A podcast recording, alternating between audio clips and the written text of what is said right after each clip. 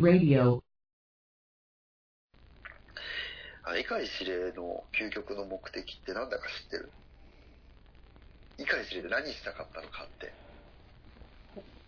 まあ、ネタバレ動画を見ちゃったからあれだけど、あ、まあ、あ、まあ、俺は、ネタバレ動画じゃない、作品を見たからあれだけど、まあ、あの、ネタバレ言うと、あの、まあ、奥さんに会いたかったっていう、そうそうそうそう。そうなんだよ。で、さっき言った、その俺ね、未だにちょっとそこの謎が解けてないんだけど、うん。人類保管計画を、あの、遂行すると奥さんに会えんの？会えるんじゃないの？そ そこがね、あなんか、しっくりきてなくてさ、うん。なんかゼーレのその、意思を継いで、うん。あの、碇司令がね、うん。なんか違う形で人類保管計画を進めてるっていうのは作中で分かったんだけど、はいはい。何が違うのかっていうのがいまいちよく分かんなくて、ああ。だから、なんか自分の意思でコントロールできると思ってたんじゃない？あーじ、自分があれかな、もしかして、あ、分かった分かった。そっか、碇司令の場合って、うん。自分を中心とした人類保管計画を進めたかったのか。そうそうそうそう。あー、なるほど。自分が要はそのコントロールできるような、そういうあれか。なるほどね。そうかそうかそうか。自分が神みたいな存在になろうとしてたのか。うん。まあ、神、まあ確かにやろうとしてたから神だけど、やりたいことは、なんか、ものすごい個人的な理由というか、まあさっき言った通りそうだよね。うんあの、実験で亡くなった主人公のお母さん、うん。そして碇司令の奥さんでもある碇結衣を、うん。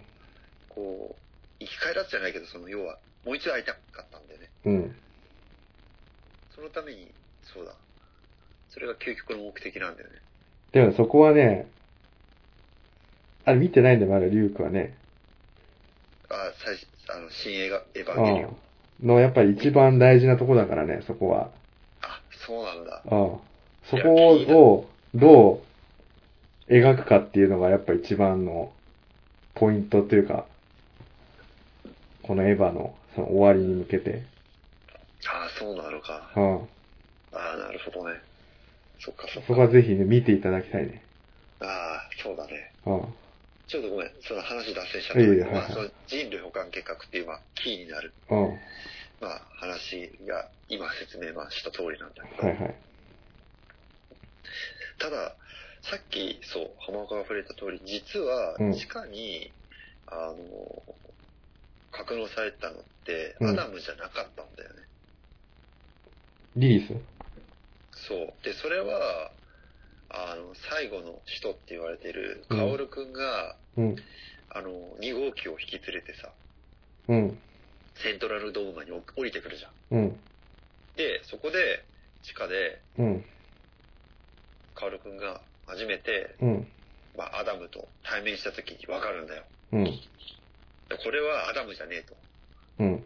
これリリースじゃねえかよ、みたいな。じゃあね、あの、騙してた人を。そう、あの、実は、その、うんまあ、カオルくんってゼーレの差し金で、うん。その、まあ、地下に行くように仕向けられたわけよ。うん。で、行ってみて、うん。じゃあ、まあ、その、自分の肉体をちょっと奪還しましょうみたいな感じで、まあ、行ってみたところ、うん。実はそれは自分の肉体ではないと。うん。あリリースの、まあ、その肉体だっていうのが分かったわけよ。うん。抜け殻ね。うん。で、あ、え、これち、話ちょっと聞いてるのと違うじゃん、みたいな。台本と違うぞと。それで、あの、その自分のもう存在意義というか、うん。結局自分のね、まあ、その、要は、そこで自分が例えば逃げたとしても、うん。結局ほらもう、つ捕まるというか殺されちゃうし、うん。で、どうせ殺されるぐらいだったら、まあ、その、シンジ君の手で殺してほしいっていうんで、まあ、最終的にはシンジ君がほら、握りつぶしちゃうんだけど、あそこは結構、なんだろう。あの、衝撃のシーンだよね。多分あの、そそうだね。だから俺ぼよくわかんなかったもん。なんで、あわの殺、殺されるんだと思って。そうそうそうそうそう。それがよくわかんなかった。うん。結構もうさ、あの、22、23、24話あたりって結構もうん。なんていうの、登場人物みんなもう精神崩壊したりとかさ、そうだよね。もう死んじゃったりとか、死ん死ぬっていう言い方も変だけど、まあちょっと退場しちゃったりとか、うん。結構あれだよね。あの、う、うつ、うつ漫画というか、あー、ごめん、うつアニメだよね。そうだね。だってせ、うん。アスカも精神崩壊したし、レイもなんか、レイも自爆したのか。うん。うん。そうだね。で、そんな中ね、心を許してたうん。か、かおるくんは死んじゃうし、うん。死んじゃうしかも自分で、うん自分で殺しちゃうし、うん。なんかさ、あの、うんちょっと思ったんだけど、最近あれだね、その、うん。こう、あれなのかね、その、輪廻転生みたいなのって、うん。流行る漫画とかアニメのキーワードなのかね。輪廻転生？例えばさ、うんこれね、その、映画版見て初めて気づいたんだけど、うん。これ、エヴァって、これ、確かあれだよね、映画版ってさ、その、また違うさ、世界のさ、うん。違う次元で、また違う、こう、登場人物で、うん。もし、こう、違う選択肢を選んでたら、どういう風に、人生が変ああ、何そのパ、パラレルワールドみたいなやつ？そうそうそうそうそれってさ、例えばあの、ほら、日暮らしの頃にとかさ、ああ、お俺も思った。うん。うん、あとはほら、あの、なんだっけ、あれ、ちょっとどう忘れしちゃった。えーと、あれもそうだよね。あの、進撃の巨人。ああ、うんか、。ちょっとまあ若干違うかもしれないけど、結局なんか同じじゃん。繰り返しじゃん。うん。過去に同じようなことが起きて、はいはいはいはい。で、また違う人たち、まあ似たような人たち同じことが起きて、みたいな。うんうんで、なんか結構似てるなと思ってさ。うん。ああ、そうだね、確かにね。うん。キーワードなのかなと思って。まあ、エヴァも実際そうだよね。エヴァ、そうだね、えまさにね。うん。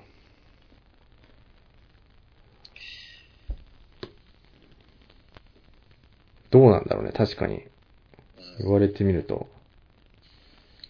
うん。まあ、なんで、ちょっと話戻ると、でそこで初めて気づくわけだよね。地下にいたのがうん。アラムではなくてう、ん。イブだったって。あでさ、あ。そのアニメ版のさ、ひどいところってさ、うん。うん。それで、まあ結局最後の人である、うん。こう、カオルくんがいなくなって、事実上、まあ使徒は全部、13体だっけ？ちょっと忘れちゃったけど、多分、あの、全部殲滅して、うん。で、そこからどうなるのか？みたいな話になった時に、なんか急にさ、精神世界の話になるんだよね。ああ、そうそう、シンジ君のね、そうそう。そうそうそうそう。で、なんかさ、すごい終わり方も乱暴でさ、うん。か僕はこの世界にいてもいいんだみたいな答え出して、うんなんかみんなから拍手されて終わるみたいなさ。おめでとうみたいなね。あそうそううん。それってなんかすごい当時さ、話題になったよね。話題になった、なんかその、制作費がなくなったんじゃないかとかね。そういう、いろんな噂があってね。うん。いやなんかさ、ここの、なんかそのエヴァのね、あの話の難しさって、うん。なんかさっき言ったその旧約聖書の話とか、いろいろキリストの考え方とか、そういうのもまあもちろんあるんだけど、うん。圧倒的にやっぱり説明しないところの、やっぱ難しさってあると思うんだよ。ああ、確かに説明なかったね。そうだね。うん。一切説明しないじゃん。うん。まあ、あとはその、ご自由にご想像くださいみたいなね。あ、そう、なんかお前らでちょっとこう考察しろよみたいなさ。うん。あったあった。で、そういうのがも、うんまあ、序波球があった時に、うん。なんか Q ってすっごい不評だったじゃん。確かに。全然意味わからなかったね。なんかもう歯がさ、すごく王道でさ、うん。めっちゃ盛り上がったじゃん。うん。もうこのなんかエヴァファンたちがもう本当あにマジにの、ヤシマ作戦だったっけ？うん。あの、エヴァの中での結構前半の山場みたいなとこだよね。そうそうそう、その、ジョーで言う、その、山場もあるでし、綾波と、救出。そうそうそうそう、あの、シンジの、あの、やりとりとかね。そう。めっちゃ盛り上がって面白いなと思ったけど、うん。なんか9になったらさ、もう唐突にもう世界が変わっててさ、うん。もう登場人物とかも違うし、エヴァもなんかよくわかんない感じになってたよね、なんか。あの、戦艦みたいになってたりとかね。あ、そうそうそうそう。エヴァが。うん。もともとやっぱエヴァってそういうの持ってるから、うん。そこが結構あの、賛否両論の分かれ道であって、うん。でまあ、でもそうは言っても、まあね、テレビ版の最後はちょっとひどかったけどね。あれは、完全に置いてけぼりだったね。うん。いや、そもそも人類保管計画どこ行ったんだよと思ってたし。あ確かにその、伏線を回収しないまま終わっちゃったね。うんもしかしたらさっき言った通り、この話自体もうん。二面性、魂と肉体っていうたあの二面性を実は持ってるって自分では思ってて、うん。そう精神世界の話と、うん。あと実際のキャラクターが作り上げる実在の世界。うん。この二面性があって、テレビ版だと、こう精神世界のうん話の完結っていうのは終わったんだと思うんで、多分監督的に。うん。でもこの実際のキャラたちのこの物語の執着って実はしてなくて、うん。だからすごくみんなから不平があったと思うんだよね。あ現実世界ではどうなってるんだと。うん。そうそうそうそう。いや、その後、シンジ君どうなったんだよ。だってみんな、なんか、再起不能みたいになっちゃって、うん。繋がらないよね、なんか。そう。現実は結構大変なことになってるのにね。うん。やっぱ気になるしさ、ファンとしては。うん。で、その後に作られたのが劇場版。ああ。いや、うん。真心君に、うん。うん。リメイク、それが確かあれだよね。あの、最終話、その、不評だった2話のうん。キャラたちの帰着というかさ、どこに行き着くのかっていうのをリメイクで作り直したんだよね。そうだね、うん。でもこれもさ、実はすごい不評だったよね。まあ、最後とかね、終わり方が意味わかんなかったね。まあ何よりも、うん。うん。まあその一番の不評の元となる要素としては、うん。まあ、バッドエンドだったよね。ああ、確かに。うん。でバッドエンドかつ最後の終わり方が抽象的すぎて、わけわかんない。また、精神世界みたいな感じの、ね。だってさ、あの、解説動画でもあった通りだったんだけどさ、うん。えエンディングの最後のさ、話、そのまま話すんだったらさ、うん。なんか地球上に触れあ、地球レベルで膨れ上がった綾波レイがさ、うん。なんか地球を覆ってさ、うん。でなんか赤い海に、なんか、シンジ君とアスカがいるみたいなエンディングじゃなかったっけ？確か。だからみんななんか、液体になってあ、そうそうそうそう。溶けてっちゃうみたいな感じだったよね。そう。人類保管計画が執行されて、うん。うん。で、みんなが、えきなんかこう、一つになって、うん。だけどその、アダムとイブごとき、うんごと。く、うん。なんか、シンジ君とアスカだけが、うん。生き残るみたいなさ。そうだね。で、おまけに、さっき言ったようにバッドエンドというかさ、うん。なんか、アスカに確かなんか気持ち悪いとかって言われるんじゃなかったっけ？で終わるんだよね。そうそうそうそう。なんじゃそれ、みたいうな。ん。そうそう。あれ、せっかくさ、うん。テレビ版の意味わかんないのをさ、うん。映画で説明するのかなと思って見に行ったらさ、またなんかあの、置いてけぼれにされるみたいなさ、あれ、今回ちゃんと終わらせてくれるんじゃないの？みたいな。感じであれだけ、さ、うん。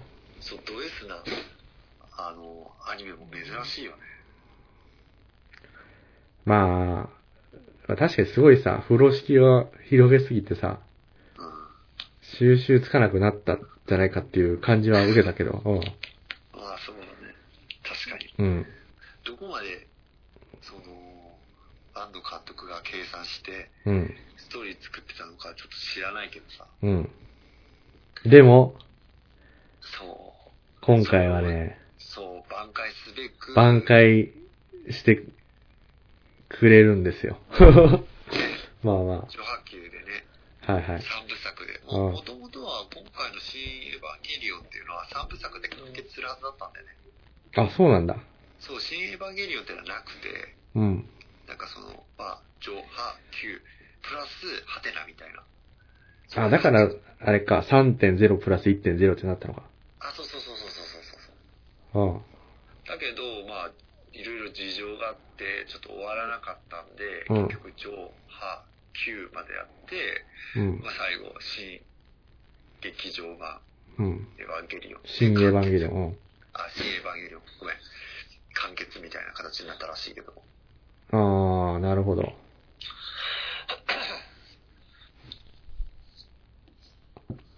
そうだね。あ、実はさ、本当のこと、まあ本当のことで言うかさ、うん。正直に話すと俺、Q ってさ、うん。昨日見たんだよね。初めて。あ、マジで？あのーいや、俺はね、まともに見てないね。うん。あ、それなのに見たんだ、最後は。見た。あ、だからそれはもうなんか、解説動画でもう済ましちゃった、Q は。あ、見たっていうことにしたのか。いや、ちょっと見たんだけど、なんか意味わからなすぎて、正直言うと挫折した。あ、全部見れな。もういいやと思って、うんあ評価もそんな高くなかったし。ー結構でもあれだよ、その、解説動画を見て、うん。どういうことを意味してるのかっていうのを分かった上で見るとまたちょっと見方違うと。ああ、そうだろうね。確かに。うん。これはまあそういう視点で見たから、結うん構まあまあ、あの、世の中で言うような、そういう批判的なところがなくて、うんまあまあ面白かったけどね。ああ、なるほどね。うん。それね、解説動画見てから見たね。あ、そうそうそうそうそう。解説動画一通り全部見て。ああ、やっぱ重要だね、解説動画ってね。そうそう。うん。あ、多分ね、今回も、その、解説動画を見なかったら、うん。見に行かないと思う。ああんまり注目してなかったね、実は。あ、はいはいはいはい。だけど、実はね、あの、きっかけがあって、うん。あの、オリエンタルラジオラジオの中田敦彦はいはいはいはい。が、解説してたんだよね。あ、わかるよ。いや、俺もそれ見たんだよ。あ、そうなんだ。ああーそれを見てあの、Q、Q の、について知ったよ。そうだったんだと思って。いや、すごくわかりやすくてさ。そうだね、うんそう、なんかしかも、なんか、4時間ぐらいなかった。あ、そうそう、前半と後半があって、うん。計4時間ぐらいあったね、確か。ああ、そうだよね。そうそうそうそうそう。で、それで、うんちょっと興うん。で、見てみようと思って、うんなんか、結果的に全部、まあ動画、解説動画見て、まあはいはい。上半球全部見て、まあちょっと歯は見てたんだけど、うん。一応もう一回おさらいで、ちょっと歯、まあ、あの、解説動画通りになってるかなっていう確認の意味を込めて。なんかあれ、アマゾンとかでも見れるよね、確かね。あ、そう、アマゾンプライムで上半球全部見れるんで、はいはいはい。入ってる人いたら見てくださいよ。すぐ見れるんで。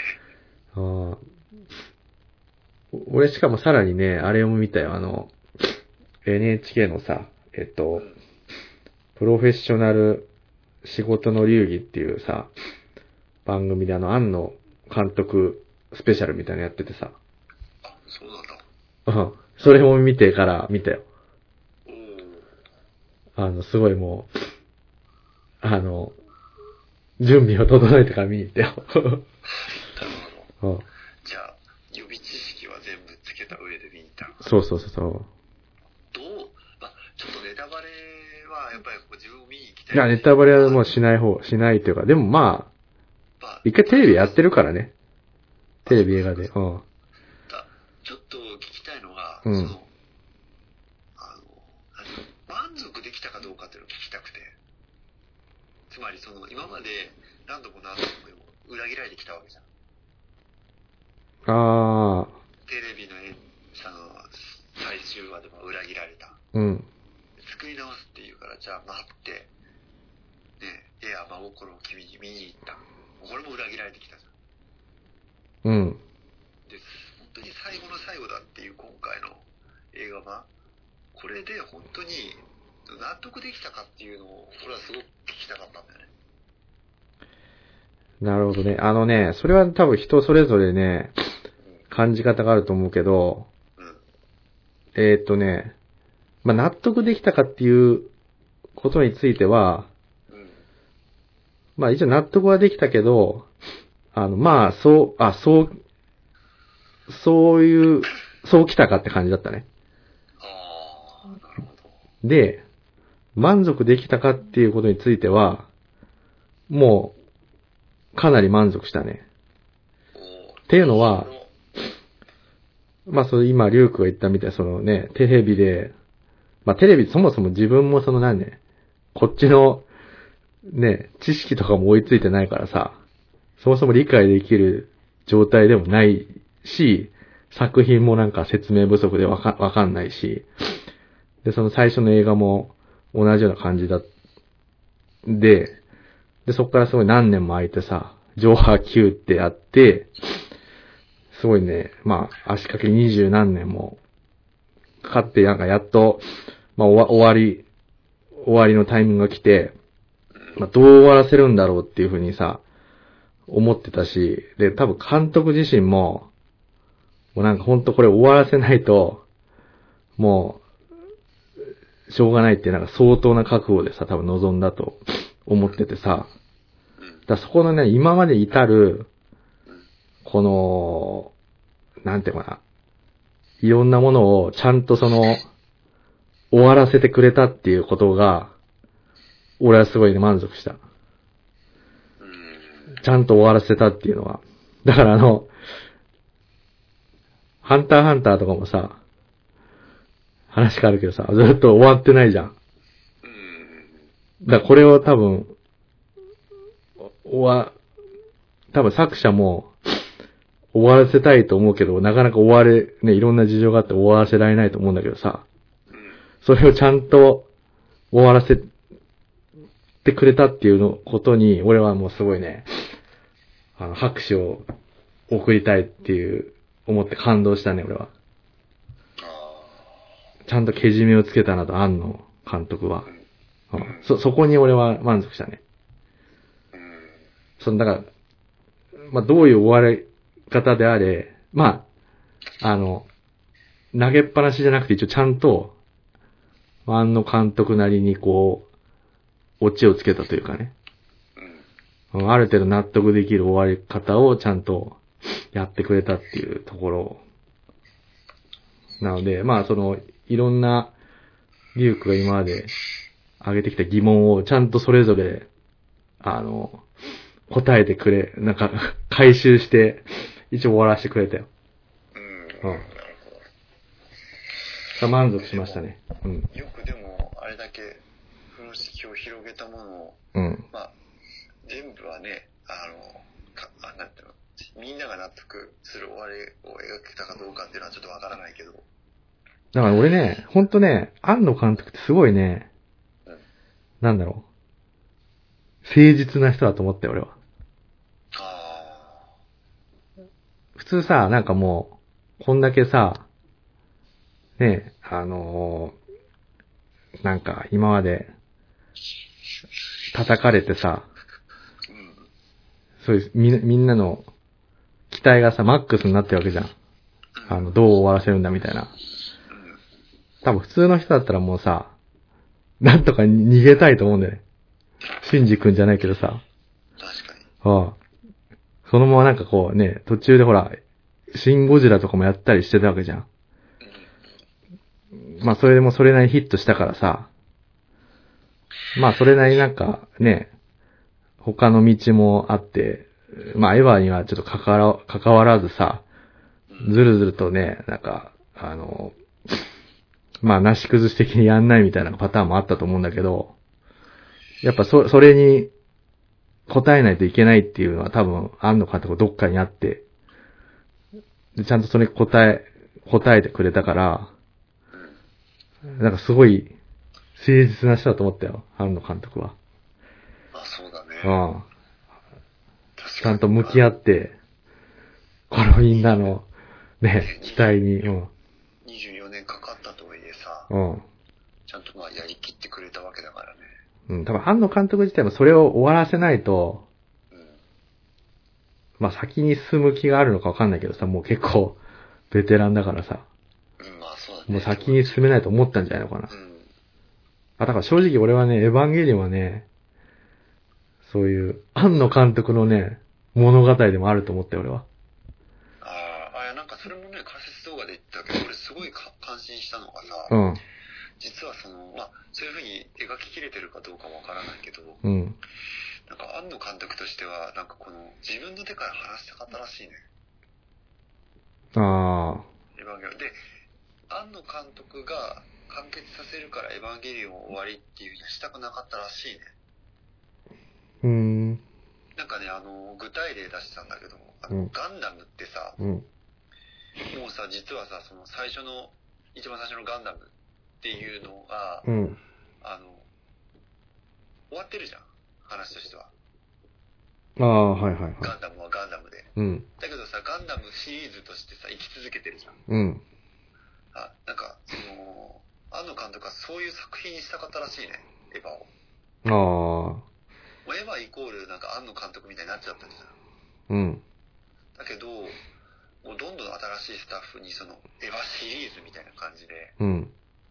今回のエヴァンゲリオンはもう庵野監督でおしまいだけど、うん。まだそこから新しい、違うエヴァンゲリオンああ、スピンオフみたいなやつ？あ、そうそうそう。あそういう土台を作りたかったっていう風な話してたね。あ。ああ、なるほどね。ただ、なかなかこう、勇気いるよね。ここまですごいさ、まあね。ものをやってさ、うん。中途半端なものを作ったら絶対ボコボコにされるじゃん。うん。なるほど。まあ、確かにね。ななんかそういうのをちょっと話して聞いたんだけど、さすがだなと思って。だからその、さっきほら言ったけど、これは庵野監督の物語だなっていうけど、まあだからそういうなんか、ね自分なりの考え方を持って作ってたんだなと思って、単に終わらせるってだけじゃなくて。そうだね。うん。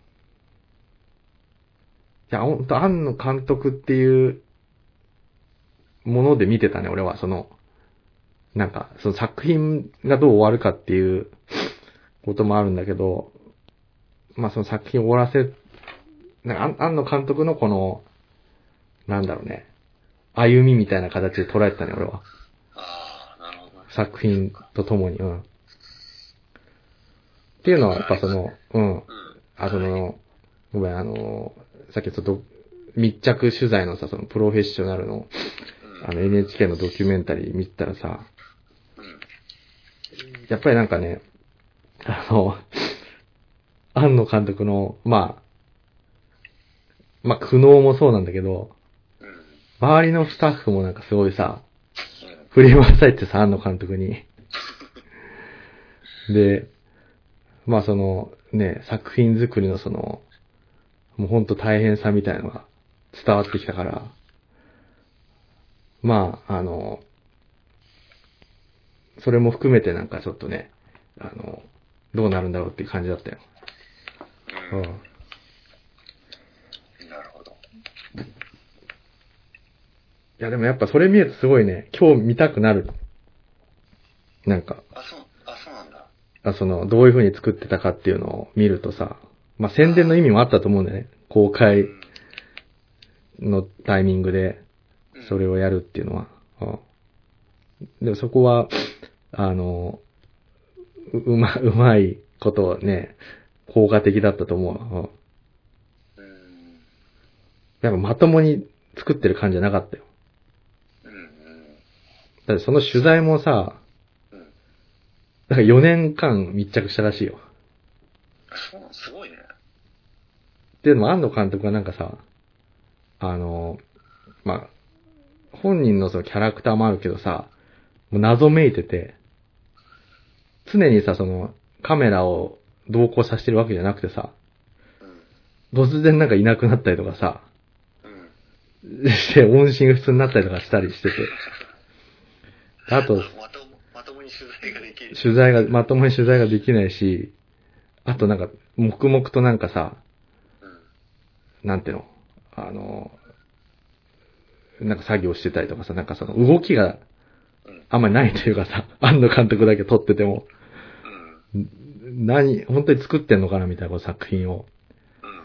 感じだし、あと安野監督自身もやっぱほら、うん。クリエイターだからさ、すごいよね、個性が。個性が強いから、なんかその、やっぱその自分がその捉えて、まあある意味その、NHK が撮ったという作品になるわけじゃん。うん。めっちゃ口出してくるね、その、撮影に。あ、そうなんだ。ああ。だからもうなんか自分ばっかり撮ってもしょうがないだろうみたいな感じでさ、クレームしたりとかさ、あ、そうなんだ。もっと周りのそのスタッフとかが、うん。その、困ってる様子とか撮ってくれとかさ、うん。口出してくんだすごい口出してくると。で、そのね、NHK の取材の人たちもかなり困ってる状態がね、そ、そ、あ、現れたりして、あ普通あれだよね、取材って大抵さ、まあ当たり前だけどさ、うん、受ける側はこう、受け身になってさ、うん。どういう風に取られるかはもう全部ほら、お任せって感じじゃん。そうそうそう。全くそんなことなくて、本当自分のその何思いをそのままぶつけるというかさ、嫌なものは嫌だみたいな感じで、あの、主張、主張してたからそこはすごいなと思った。もう、本当にその何？作品にこだわってんだなと思って。うん。うん。っていう感じだったね。でもなんか、本人は別にその何？すごいさ、ほわっとした感じでさ、うん。別に切れたりとかそういうのしないのよ。うん。あくまでなんかそのさ、マイルドな感じで。うん。だけど、結構その、意志ははっきり言うみたいな感じだったね。うーん。おい、ふざけんなとかそういうのは全くなかったよ。あうん。あ、まあさっき言った通りクリエイターだからね、うん。そう、体育会系ではないってことでしょ。あのね、まあやってることはかなり肉体労働に近いけど、そうだね、そういう、なんか、パワハラ的に、パワ、まあや、パワハラはしてると思うけど、うん、そういうなんか、怒鳴り散らすとかそういうのなかったね。うん。そう。いや、でもすごい、すごいね、やっぱり。いやー、すごいね。俺今ちょっとさ、うん。話聞きながらさ、ウィキペディアを見てたわけよ。うん。この説明がすっごいわ、一生懸命自分が説明したけど、すごいわかりやすいなと思ってさ。あ、ウィキペディアうん。ああ。あ、そうなんだ。ウィキペディアそんな、詳細に書いてあるの？書いてあるね。へえ。まあ、あー今日の説明は一体ちょっとな、まあ、わからなかったらこれ見た方が早いなと思ってさ。マジで？ちょっと読んでみんね。ああ、いいよ、はい。うん。エヴァは、うん。使徒が、使徒は第一、えー、第一始祖民族が作り上げたうん。月をその起源としている。月？うん。月なんだね。月をそそんな関係しないのかなと思ったけど、確かに作中で月も何度も出てきたけど。あ、月出てくるね、確かに。うん。うん。で、えっ、と、月は宇宙から飛来し、うん本来一つの星に一つの月としてばらまかれるはずだったが、地球には白き月と黒き月の二つの月が飛来した、あー落下した。うんこれ。さっき言ったその、要は、あの、アダムとイブの話だよね。うん白き月、黒き月っていうのは。うん。でそのうちの白き月にいた、うん。えっ、と、アダムが、うん。えっ、と、えっ、と、使徒を生み出した。うん。で、一方、黒き月、これあの、リリスね。うん。リリスは、えっ、と、原始生命を生み出して、うん。その進化の先に、まあ、人類うん。が生まれたんだって。うん。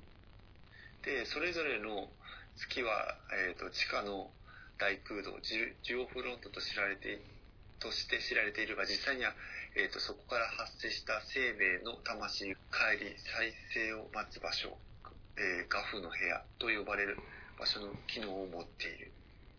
うん。これはあれあれだよね、その、あの、ネルフ本部があるジオフロントっていう、ほら、ああ、はいはいはいはい。箱根の下にある大きな大空洞うん。の多分説明だと思うんだけど、うん。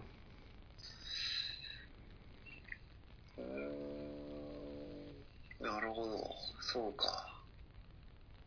いや、でもやっぱそこは、あの、無機質さがね、ウィキペディアで読んでも。ああ、でもあれなんだね、そっか。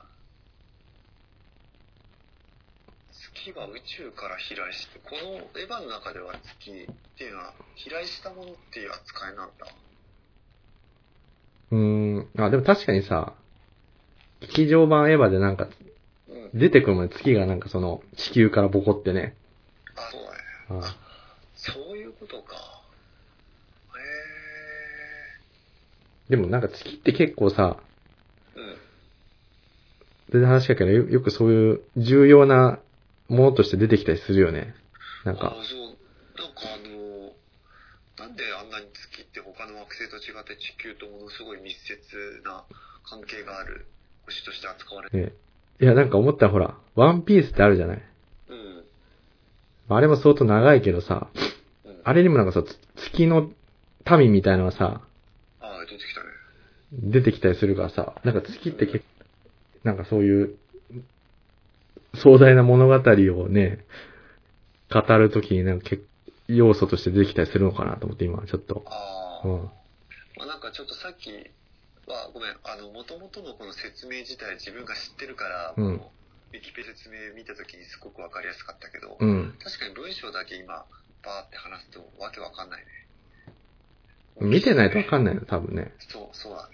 一応なんかこう、あれなんだね、生命体のその一つの種を月っていう風に表現してる。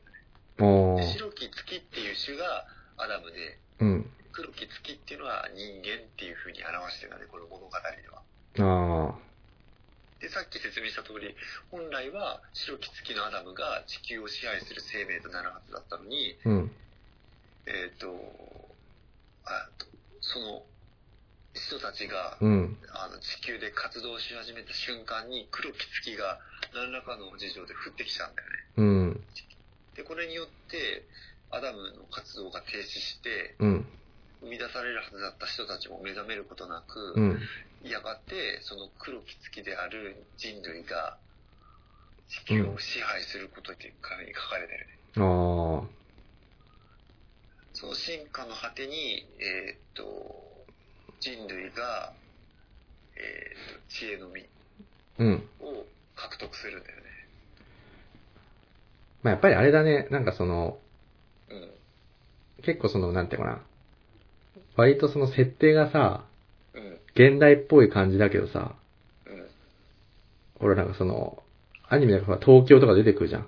うん。だけどやっぱ、基本はなんかもう神話なんだね、エヴァは。あ、そう、そうそうそうそう。そのうちらの今生活してる現実とやっぱ違う成り立ちでそうそうできてるっていう感じで作られてんだね、やっぱエヴァは。だから、あの、ね、あの、あっちゃんのその、うん。解説動画でも言われたけど、なんでこのアニメがすごくみんなを引きつけるかって言ったら、やっぱり神話的な面白さがあるからって言ったね。そうだよね。いや、それでさ、思ったんだけどさ、まあ、脱線するけどさ、あの、同じあっちゃんのさ、動画でさ、うん。古事記についての動画があるんだけどさ、いや、俺なんかすごい気になってんだけど、まだ見てないんだけど。あ、見てない。これね、ぜ、ぜひ見てほしいんだけど、俺も古事記ってさ、まあみんなほら、名前は知ってんじゃん、なんか、こ、こ、なんだ、歴史なのか、国語の授業とかでさ、あの耳にするじゃん。でも実際さ、どんなストーリーかって知ってる人って少ないと思うんだよ。いや、全然わかんない。想像つかない。そう。で、俺もふとその、あっちゃんの動画を見たら、あの、まあ、結論から言うとね、神話なんだよね。神話で、あの、日本の神話なんだよ。え。あ、だからその、なんていうかな。まあ、要は、聖書ってさ、まあ、キリスト教のさ、神話でさ、ほら、イエス・キリストがさ、うん。あの、生まれてどうなったかみたいなそういう話じゃん。で、旧約聖書はさ、あの、要はさ、ユダヤ人がさ、どうやってその、この世に生まれたかとかさ、ど、この後どうなってかってユダヤ人のさ、神話じゃん。で、古事記はさ、日本人の神話なんだよね、日本の。へえ。それは全然知らなかった。そう、だから日本って、じゃあ、どうやってできたかとかさ、っていうのを、まあ、説明してる神話が、あの、古事記で。だからある意味、日本人的な聖書でもあるんだよね。要はその物語地域に説明してるわけだ。そうそう。で、これは、なんでじゃあ、ここ話すとちょっと長くなっちゃうから割愛するけどさ、うん。じゃあなんでそんな大事なさ、一番もう、なんていうの、一番大事な本じゃんだったら、日本人にとって、聖書だったらさ。で、それをなんで教えないかっていうと、それはもうあの、戦争が関係してて、あの、まあ、GHQ が、うん。あの、教えちゃダメっていう風にしたんだよ。あ、そうなの？うん。で、なんでかっていうと、結論から言うと、うん。そのし、まあその日本書、あ、違う、古事記で、要はその、まあ神様がまあ日本を作ったっていう話なんだけど、その神様の子孫がうん。天皇なんだよ、実は。今の。へえ。で、その話話の中では。そうそう、だから神話としてね。で、それを、あの、結局、それで日本がまとまってさ、アメリカと戦争したわけじゃん。うん。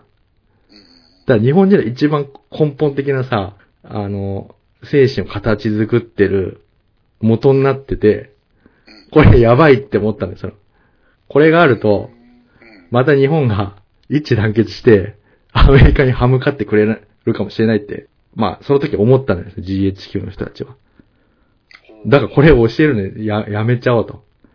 うん。っていうので、教えられなくなった。あ、そうなのうん。だから、そういうのがあるんだ。そう。だから一番、これみんな、やっぱ、日本人だったら、少なくとも聖書なんだったらちょっと知っとくべきじゃないっていう本なんだよ。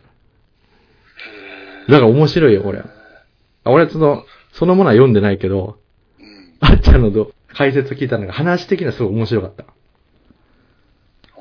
でも実際なんかあの、知ってるとこも断片的にはあるで、ほら、イザナミの御事と、イザナギの御事とかっていう、聞いたことない？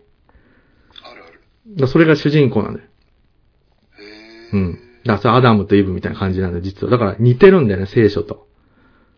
日本も。神神話として捉えると、実はすごい、成り立ちってその聖書とかさ。あの、なんかストーリーの骨子は似てるんだよね。そう、いろんなシチュエーションは違うけど、キャラクターとか。うん。だから、すごい大事な ものなんだなっていうのは、あの、理解したっていう。まあちょっと脱線しましたが、古事記。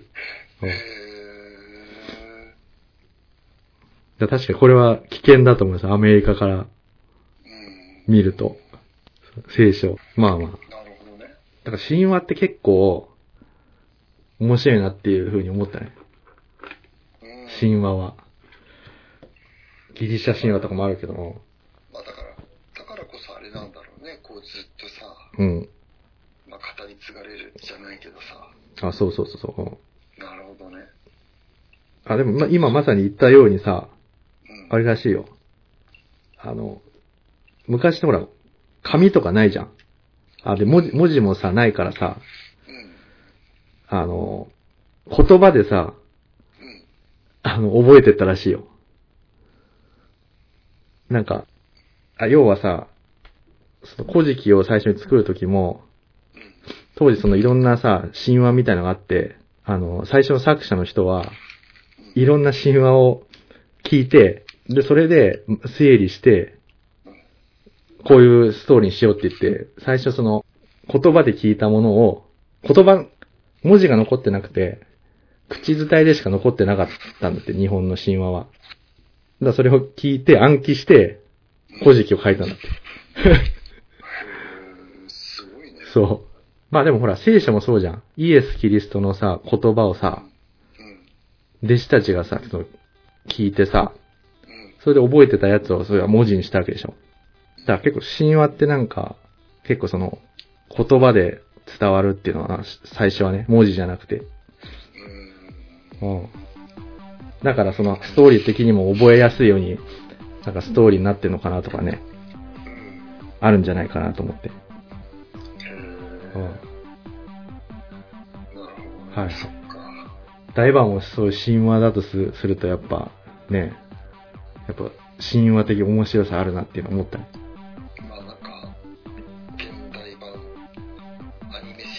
アニメ神話だね、確かに。うんうん。なるほどね。うんまあちょっと長くなっちゃったけど。あ、いやいやはい、、ぜひ。ぜひ。はい。じゃあまあそんな感じ。そんな感じで、じゃはい。あ、あの、楽しんでくれ。新エヴァンゲリオン。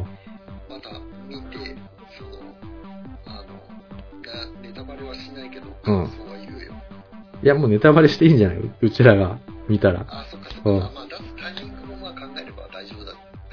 うん。なるほどね。そうだね。はい。はい。じゃあ、そんなところで、はい。じゃあ、また、はいはい。また、はい。